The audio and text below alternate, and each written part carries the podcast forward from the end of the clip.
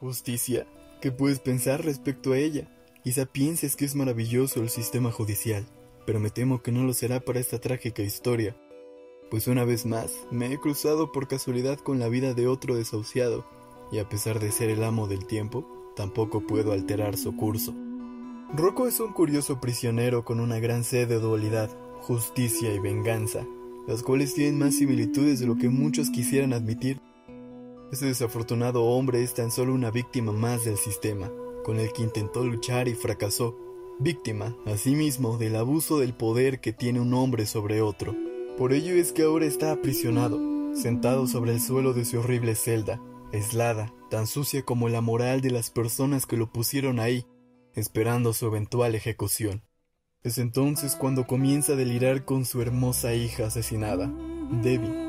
Aparece dentro de la celda, deleitando sus ojos con el vestido blanco que dejaba una tenue estela de luz al pasear por el reducido cuarto. Hermosa hija mía, pronto me reuniré contigo.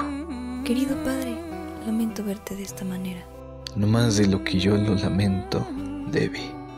¿En verdad valió la pena todo lo que has hecho? Ya basta, por favor. No me hagas esto de nuevo. Robar, escapar. ¿En dónde estuviste cuando el hijo de la jueza me violó y después me asesinó? ¿Dónde estabas para protegerme? No lo sé, no lo sé. Lo maté por ti. Hice mi propia justicia y mira dónde hemos terminado. Sangre por sangre. Sangre por sangre. Pobre hombre miserable, prisionero de las consecuencias de malas decisiones que ha tomado durante su vida desesperada. Si tan solo hubiera pedido el pan hace años, su historia sería diferente. Y justamente cuando pensamos que no podría ser peor, la jueza Joy abre la puerta de su celda, invadiendo la habitación no solo de color rojo, consecuencia del reflejo del sol sobre su vestido, sino también con su aroma característico de cerezas. Curiosamente, ese mismo aroma lo poseía la madre de Rocco, una mujer extraordinaria a quien amó profundamente. Por ello era horrible la dualidad que sentía en su presencia, odiándola al ver su rostro, pero emocionándose cuando se acerca y logra percibir su particular aroma. Lamentablemente, el carácter de la jueza no es tan agraciado como podrían pensar. Disfruto tanto de tu sufrimiento. A veces pienso cómo podría ser lo peor. El cielo sabe que ahora soy miserable. Pero no tanto como a mí me gustaría. Estoy cansado de convencerte que tu hijo fue un cerdo. Yo no lo hubiera matado de no ser por lo que le hizo a mi querida Debbie. ¡Cállate! No me cuesta creer que un vago haya tenido un brote de psicosis y haya asesinado a un ser tan maravilloso como mi hijo. Podrás engañar tanto como quieras al sistema. Pero tú y yo, tú y yo sabemos la verdad. Tú misma viste los informes de la autopsia. Debbie fue violada, golpeada y después asesinada por un fuerte trauma en la cabeza. Yo no soy una mala persona. Todo siempre lo hice por mi hija. Y ahora es ella quien paga el precio por mis malas decisiones. Eso me importa una mierda, porque ante el país tú eres el asesino que le impidió tener un juicio a mi hijo. Incluso si lo dices es verdad. ¿Quién eres tú para decidir sobre la vida de alguien más? Él merecía demostrar su inocencia. Estoy cansado de ti, de todo este teatro de dolor. Conozco perfectamente la veracidad de mis palabras. Y es lamentable que tú nunca me hayas querido creer. A pesar de que los hechos te golpean en la cara constantemente. Yo solamente te pido que te quites esa horrible venda de tus ojos. Mis ojos están abiertos por la justicia. Nunca vi más clara una decisión que la mía sobre su ejecución. La justicia es la venganza del hombre civilizado, así como la venganza es la justicia del hombre salvaje. ¿Acaso usted es civilizada, Joey? Si en verdad esperaba que yo me quedara de brazos cruzados mientras veo a su hijo salir impune porque su mamá es la jueza, es usted más ingenua de lo que parece. Observe bien el mundo. deje su ojo bien puesto sobre él. Sin su perspectiva aristocrática, por un maldito segundo. Dese cuenta que la injusticia cae sobre el justo todo el tiempo. En lo absoluto. Jamás hubiera utilizado mi posición a mi favor. Sin embargo, la está utilizando ahora para joderme. Es un caso completamente diferente. Y respecto a la justicia, no serían necesarias las leyes si hombres salvajes como tú pudieran contener sus impulsos primitivos. Sean eficientes o no, las leyes son la mejor forma de controlar a la sociedad en cuanto de comportamiento. ¿Lo es en verdad? Me pregunto, ¿qué es lo que usted hubiera hecho en mi caso? Así como usted desea mi muerte, yo deseo la muerte de su hijo. La diferencia entre tú y yo es que yo tuve la oportunidad de saborearla cada segundo mientras cortaba su garganta de lado a lado. No como tú, que tan solo podrás ver cómo otro se encarga de hacer el trabajo que tú tanto has anhelado. Joy aprovechó que Rocco estuviera encadenado para golpearlo una y otra vez en un acto de furia incontrolable. Pero al ver su puño lleno de sangre y al recordar su posición, sus ideales, se detuvo. Lo vio tirado en el suelo, mientras ella sentía satisfacción, aunque muy en el fondo también sentía repulsión hacia su acto, puesto que se estaba convirtiendo en una abusiva más. Decidió salir. Un guardia cerró la celda y nadie cuestionó lo que había sucedido. Joy solo se fue.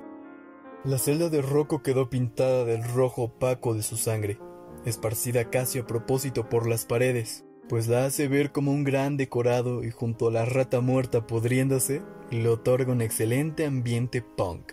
Incluso tirado en el suelo, todo poteado, no dejaba de pensar en su hija, así que una vez más apareció, dándole vida a la celda con su aura angelical aunque esta vez no para atormentarlo. Aún no me he ido y nunca lo haré. Yo sé que no. Pronto me reuniré con la Debbie real. Pero hasta entonces, por favor dime que harás algo al respecto. No quiero verte aquí lamentándote y perdiendo el tiempo. Eres mejor que eso. ¿Y qué más esperas que haga? Matar a la jueza. ya sal de mi cabeza. Hice lo que debía hacer por ti. Sé que tan solo eres una creación de mi mente porque no puedo lidiar con tu muerte. Eres tan solo un tormento de mi cabeza. Y sí, lo sé. Porque el dolor, porque el dolor solo va en aumento. Bastardos ideales que traicionan a los hombres. Yo los torturaría para que desaparezca su mediocre forma de ver a sus inferiores. Mi enemigo está cruzando esa puerta en este momento con un arma apuntando a mi cabeza. Ahora, yo soy el relojero esclavizado por su miedo eterno. El paso del tiempo, en una miserable realidad de la cual no puedo escapar. Pero quizá, quizá pueda cambiar. Aunque para mí eso ya es tarde. Tan solo me queda esperar mi muerte celestial. Los días pasaron, las noches frías terminaron, pues al fin, una hermosa tarde con el sol a punto de ocultarse, había llegado el tan ansiado día de fusilamiento. La jueza Joy entró aquella cálida tarde a la celda de Rocco, mientras él estaba tranquilamente sentado esperando la muerte. En ese momento no dijeron nada, solo cruzaron miradas y ambos sonreían. Rocco es llevado al patio de la prisión, el cual estaba teñido de naranja por el hermoso atardecer que dejaban ver las montañas. Lo hincan, aún esposado, de espaldas al escuadrón que le apuntaba con sus armas, aunque ellos solo estaban como seguridad por si se intentaba escapar, pues verdaderamente su muerte estaría a cargo de la jueza Joy. Entonces ella le apunta con un arma, mientras Rocco veía maravillado el atardecer, dado que ahí podía ver acercándose a su hija, hasta que finalmente la tiene enfrente. Querido padre, estuviste sedado con lágrimas de recuerdos en los que divagabas. Fuiste un avión rojo, enfurecido por la guerra, que no te tocaba. Y eso hoy se acaba. Sé que siempre tuviste una luz encendida, con la esperanza de que algún día volviera a casa. Y al fin he llegado, hermoso padre. Así que sonríe nuevamente al tomarme entre tus brazos, porque te has equivocado y te he perdonado. Rocco inevitablemente lloró. Los soldados pensaron que era por su fusilamiento. Joy pensó que era un truco para hacer su muerte aún más difícil, pero todos sabemos la belleza que hay detrás de cada lágrima, y sobre todo la paz que tanto lo invadía. En ese momento Joy dudó en matarlo. Se preguntó a sí misma, ¿es correcto lo que estoy haciendo? ¿La vida de este hombre en verdad puede estar en mis manos? Ella sabía que si disparaba se convertiría en Rocco. Quizá por ello lo habían puesto de espaldas, porque es mucho más fácil terminar la vida de alguien cuando no ves su rostro. Claro que su odio superó su razonamiento y le disparó en la cabeza a Rocco, manchando así sus pulcros ideales con sangre. Entonces razonó el acto, quiso soltar el arma pero su mano no la dejaba. Parecía muy razonable apuntarse a sí misma en la cabeza, y eso hizo.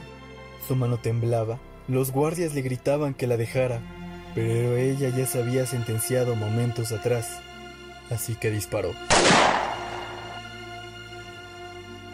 Teniendo así el mismo trágico final. Y ya, eso fue todo. Muchas gracias. Te quiero mucho. Bye.